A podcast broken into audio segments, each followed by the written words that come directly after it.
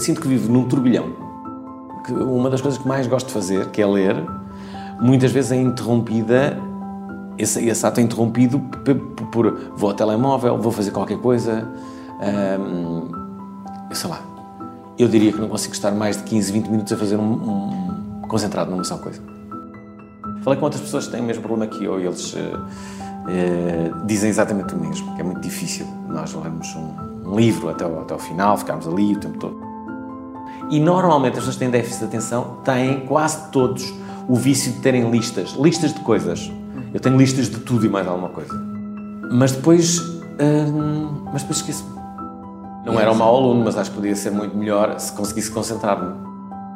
O que é que eu teria sido se isto se tivesse descoberto de, desde, o, desde o início? Será que seria, teria sido uma, uma outra pessoa?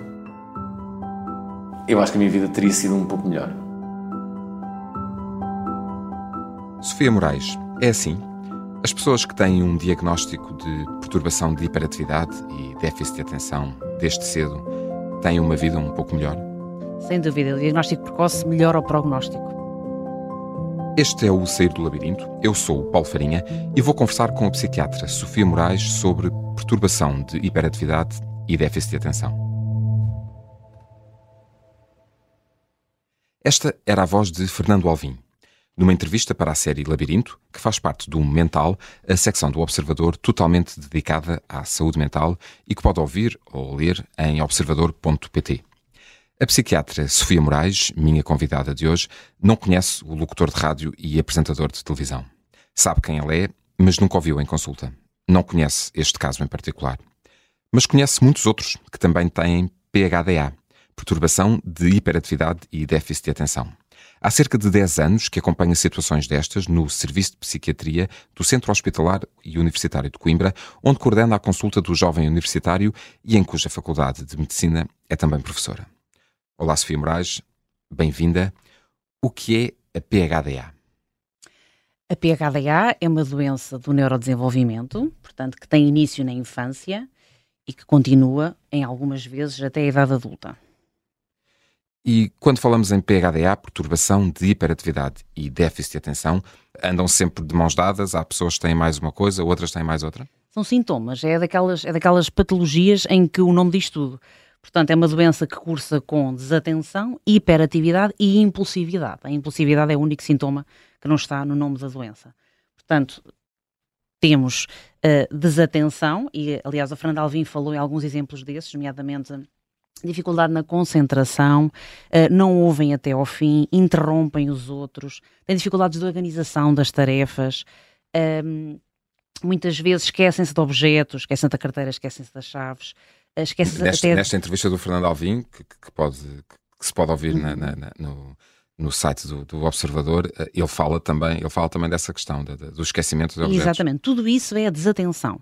O outro sintoma é então a hiperatividade ou seja, estão sempre a tamborilar os dedos, levantam-se e sentam-se várias vezes, são, são incapazes de terminar uma tarefa que exija estar concentrados e quietos muito tempo num determinado sítio. Isso é então a hiperatividade, que ele também referiu. Ele diz até que, por exemplo, está, está sempre a fazer muitas coisas ao mesmo tempo, é um dos critérios que muitas vezes os doentes referem. O terceiro sintoma é então a impulsividade. E o diagnóstico? Como é que se faz o diagnóstico de uma PHDA? O diagnóstico, para nós, na idade adulta, muitas vezes já foi feito na infância, felizmente nos dias de hoje. Em algumas situações ainda, ainda somos nós que o fazemos. Portanto, habitualmente o diagnóstico é feito na infância e, como nós dizemos, o diagnóstico deve ser em mancha. Ou seja, o, o, a criança tem que ser hiperativa em casa da avó, na escola, em casa dos pais. Ninguém pode ser só hiperativo em casa dos avós. Aí nós também não falamos de hiperatividade, não é? E déficit de atenção.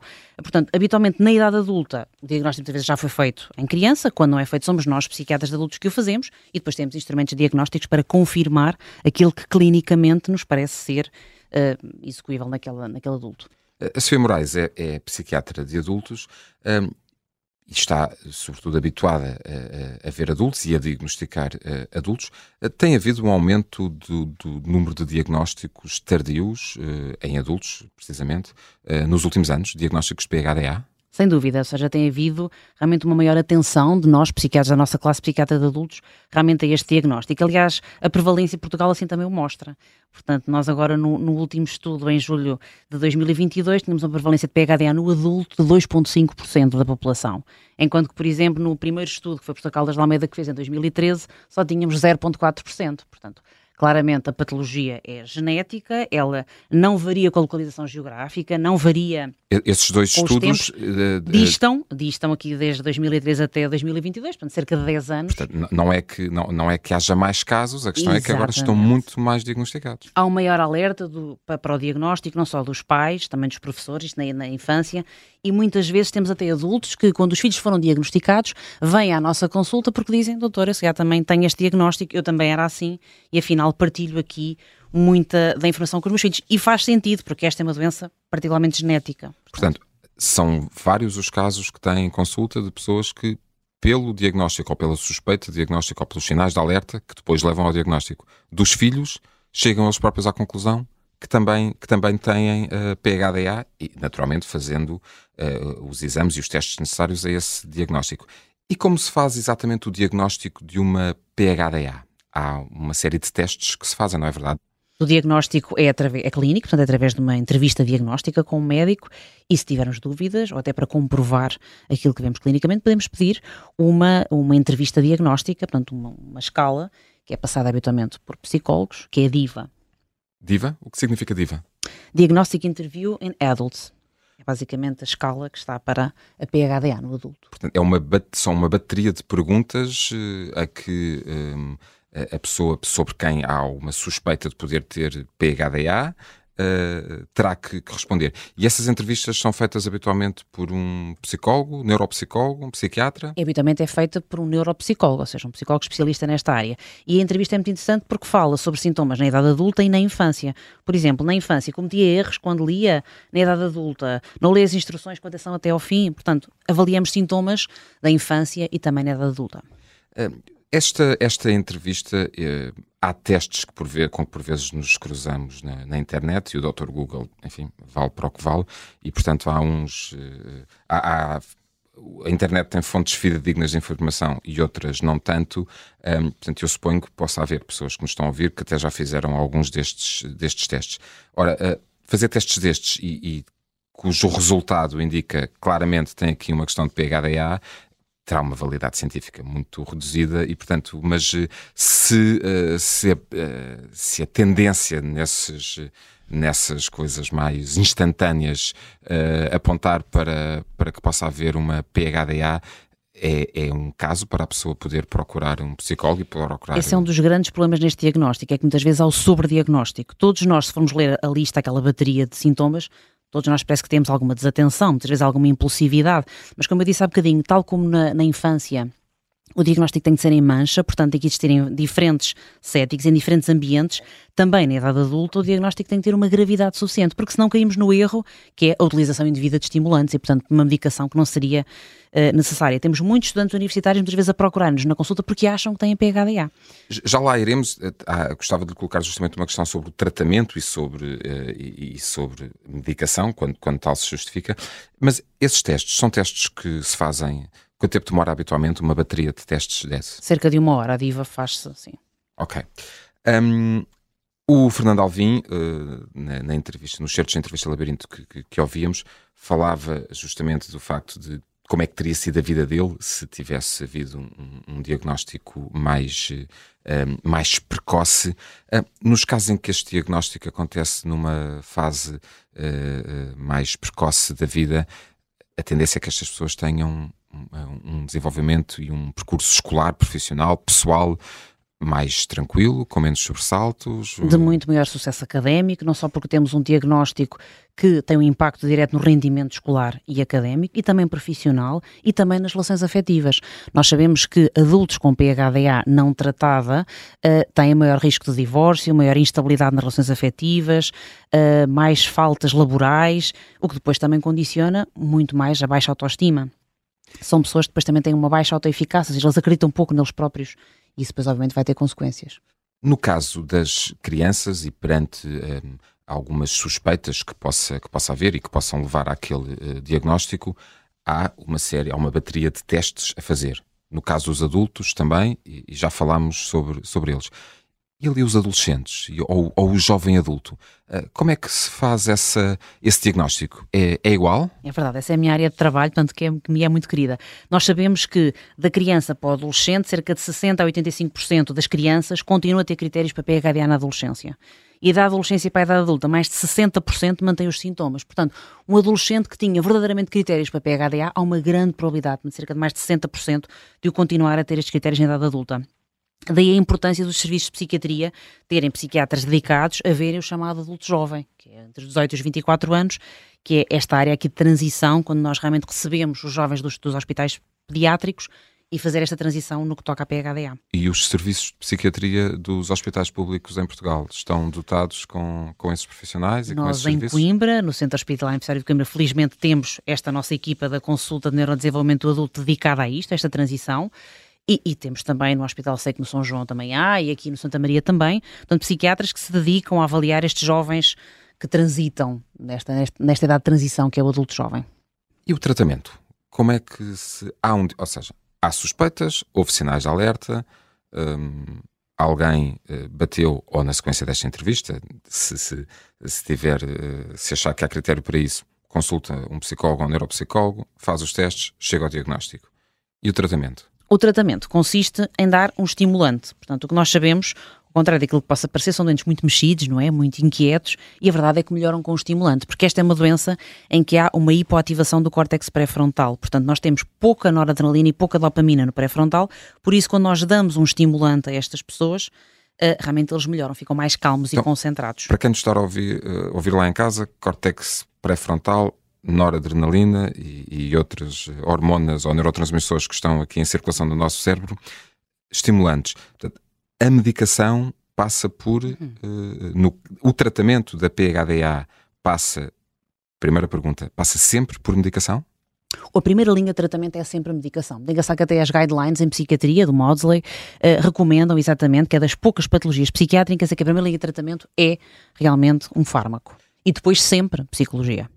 Antes temos a psicologia. No caso da medicação, é aqui que entra, e vou dar o um nome comercial de, de, um medicamento, ao contrário do que habitualmente fazemos, mas neste caso justifica-se, é aqui que entra a famosa uh, Ritalina. Exatamente, a Ritalina é uma das formulações do metilfenidato. O metilfenidato é então um estimulante. É o princípio ativo. É o princípio ativo, exatamente. Portanto, nós temos, dentro do metilfenidato, temos três formulações, portanto, comercialmente utilizados os nomes comerciais são o Rubifen, eh, que tem cerca de duração de 4 horas de duração, a Ritalina, cerca de 6 horas de duração da ação, e depois o Concerta, com cerca de 12 horas de duração da ação. O que é que faz estes estimulantes? Eles basicamente bloqueiam a recaptação de noradrenalina e dopamina e, portanto, aumentam a quantidade de neurotransmissor na fenda sináptica e assim o doente lá está, como ele tem habitualmente hipoativação, o doente vai ficar mais calmo e concentrado. E, portanto... Então, Sofia Moraes, para quem nos está uh, a ouvir lá em casa e, e, se cruza ou está no carro e ouviu agora alguns uh, palavrões uh, técnicos, farmacológicos, um, o que é que faz ao certo, e, e para, para, que as pessoas nos possam entender melhor, o que é que faz ao certo a Ritalina e porque é que é um medicamento tão falado no caso de um diagnóstico de perturbação de hiperatividade e déficit de atenção. O que é que faz exatamente o nosso cérebro? Portanto, o facto de ser um estimulante, o que ele faz é que ele bloqueia a recaptação da noradrenalina e da dopamina, que são dois neurotransmissores que estão habitualmente na nossa fenda sinática e, portanto, como eles não são tão recaptados, aumentam a quantidade na fenda sinática. E isso, isso na prática, o que é que vai isso significar? na prática aumenta a quantidade de neurotransmissor e, no caso destes doentes, como eles têm realmente uma hipoativação, portanto, como têm uma menor frequência de disparos nesta área do cérebro, vamos então melhorar este, este déficit que eles têm. E por isso é que eles, em vez de ficarem super agitados, eles ficam concentrados. Aliás, esta é das grandes provas terapêuticas que nós fazemos nestes doentes. É porque se eu der um estimulante a um verdadeiro PHDA, ele fica calmo e concentrado. Se eu der um estimulante a uma pessoa que não tem o diagnóstico, ele vai ficar super agitado, com palpitações e com efeitos adversos. Exatamente porque o modelo neurobiológico nestes doentes é assim que funciona. E, e, o receio que por vezes ocorre eh, vem da ritalina e excesso de medicação e essas coisas que por vezes se ouvem é estigma, é preconceito, é desinformação. O que é exatamente? O receio é fundamentado. Nós sabemos que, nomeadamente na América, tem havido aqui uma sobreprescrição destes, destes fármacos, um bocadinho por pressão da indústria farmacêutica. Portanto, se por um lado nós aqui na Europa somos um bocadinho mais conscienciosos e prescrevemos, prescrevemos realmente em, em, assim, na última linha, realmente na América havia aqui se calhar muitas vezes um sobrediagnóstico, não é? Agora, não podemos cair no exagero, quer dizer, nem sobrediagnosticar e, portanto, prescrever estimulantes em excesso, nem subdiagnosticar, como infelizmente ainda estamos, se calhar, a fazer um pouco no adulto e, portanto, condicionar, aliás, como dizia o Fernando Alvim, depois condicionar a vida das pessoas, porque claramente uma pessoa não diagnosticada há maior risco de outras comorbilidades. Porque se eu não tratar a PHDA, vai haver outras doenças também psiquiátricas associadas, por exemplo, o consumo de drogas. Portanto, tu, tudo, colocado, tudo colocado na balança entre uh, a, a, medicação e os efeitos secundários que essa medicação possa ter. Ou, uh, havendo um diagnóstico e havendo indicação para a medicação, uh, a recusa de toma dessa medicação ou a resistência a essa medicação é mais prejudicial para a vida, para o desempenho, para o dia a dia. Sem dúvida, temos uh, que explicar ao doente exatamente o que é que faz o medicamento e depois temos que o ouvir e perceber qual é é a resposta terapêutica. Porque, como disse há pouco, um verdadeiro PHDA, um adulto com, com PHDA, vai ter uma boa resposta terapêutica. Portanto, vai ficar com melhor desempenho de tarefas, vai ficar com melhoria nas relações afetivas, vai ficar com maior estabilidade emocional. E a psicoterapia? Porquê é que a psicoterapia é, é tão importante aqui no, neste acompanhamento de um doente com PHDA? Psicoterapia é sempre essencial. Aliás, nós psiquiatras queríamos ter mais psicólogos a trabalhar no Serviço Nacional de Saúde, exatamente porque nestes doentes, os medicados, eu, podemos... eu, diria, eu diria que, que, os psicólogos uh, acompanharão esse. Sem essa, dúvida, essa sem dúvida, precisamos muito. Uh, portanto, o, aqui a psicoterapia é importante porque Primeiro, nós podemos uh, melhorar até as rotinas destes doentes. Eu posso ter uma PHDA e posso estar medicada, mas se eu tiver estratégias cognitivas bem delineadas, mecanismos de confirmação, organização do meu dia, de rotinas, tudo isso vai melhorar o meu desempenho. Portanto, eu até posso estar medicada, mas se eu tiver esse lado da psicologia, sem dúvida que ajuda. Estamos a falar mais ao nível então do comportamento. Do comportamento, sem dúvida. E para, para o diagnóstico também já falámos há pouco, é essencial os psicólogos também até para confirmação diagnóstica. E portanto, uh, estas duas, estes dois caminhos, uh, a medicação, porque tem os seus efeitos no cérebro, que eu não consigo uh, reproduzir, uh, que, a Sofia Moraes nos explicou, bem como uma série de estratégias que são aprendidas e são trabalhadas em contexto psicoterapêutico, com, com um psicólogo, um, acabam por tornar a vida de uma pessoa com um diagnóstico PHDA melhor, mais calma, mais tranquila? Melhor, mais calma, como eu disse, até evitando outras comorbilidades, portanto, outras doenças psiquiátricas que começam se nós não tratarmos a PHDA, falei há bocadinho do abuso de substâncias, mas há até estudos que mostram que o tratamento da PHDA reduz comportamentos criminais, reduzidas à urgência por fraturas. Por Portanto, fraturas? Por fraturas, porque estes doentes, devido à sua impulsividade, o diagnóstico começámos por falar, muitas vezes têm mais trauma, mais acidentes de viação, uh, conduzem de uma forma mais acelerada, enfim, todas as condicionantes, e está provado que o tratamento farmacológico, e nem estamos a falar do psicológico, só medicar estes doentes já reduz os comportamentos criminais e reduz as idas, à, as idas à urgência por trauma. E há pessoas com mais propensão a desenvolver uh, eh, PHDA? É, é um fator, há fatores ambientais, há fatores genéticos, há quem tenha mais probabilidades de vir a ter um diagnóstico destes? Sem dúvida, os fatores genéticos, nós sabemos que uh, ter um familiar de primeiro grau com PHDA aumenta o risco do filho, por exemplo, vir a ter em 5 a 9 vezes mais uh, esta patologia. Sabemos que esta é uma doença genética, portanto, tem uma hereditabilidade de 76%, o que quer dizer que a percentagem da doença devido aos genes é enorme. Não sei se as pessoas têm muito esta noção. Às vezes, muitas vezes, os PHDAs passam por ser eh, crianças mal educadas ou sem regras. Não é verdade. O verdadeiro PHDA tem uma prevalência genética muito grande. Uh, que, como falámos aqui, depois muitas vezes passa até para a idade adulta. Quanto aos fatores ambientais, há vários, nomeadamente baixo peso ao nascer, prematuridade, tabagismo, uh, álcool, mesmo até fatores tabagismo inútero, não é? que depois passa para, para a criança. Um, baixo, depois também fatores psicossociais, nomeadamente pais que sejam um bocadinho hostis, para, completando os estilos parentais hostis, uh, interações negativas entre mãe e filho, as privações, privação social, por exemplo, aqueles jovens que estão privados de interação social, tudo isso são fatores de risco para que um jovem venha a ter PHDA.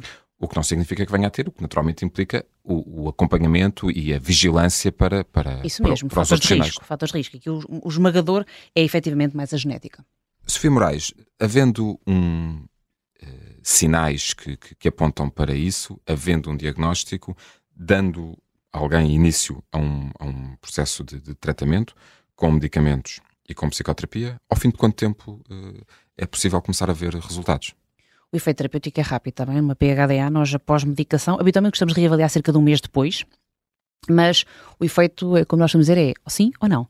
Ou realmente há um efeito completo e, portanto, o doente sente-se muito bem, muito produtivo, muito tranquilo e, portanto, a desatenção e a impulsividade reduzem, como nós falamos aqui. Um, ou então, efetivamente, há os efeitos secundários que eu falei há pouco, nomeadamente as palpitações, a sensação de ansiedade constante, e esse é um efeito, claro, negativo. Okay? Então, ao fim do mês, é expectável haver eh, Ao fim de alguns dias, nós gostamos de avaliar clinicamente o mês depois, mas ao final de cerca de 5 dias já há resposta terapêutica. E haverá claramente melhoras na vida daquela pessoa. E haverá claramente uma grande diferença no funcionamento. Sofia Moraes, obrigado pela sua disponibilidade e por nos ajudar a entender o que é a PHDA, perturbação eh, de hiperatividade e déficit de atenção, como se pode identificar e como se pode tratar. Eu sou Paulo Farinha este foi o Sair do Labirinto. Até à próxima. Mental. Uma parceria Observador, Fundação Luso-Americana para o Desenvolvimento e Hospital da Luz. Com a colaboração do Colégio de Psiquiatria da Ordem dos Médicos e Ordem dos Psicólogos Portugueses.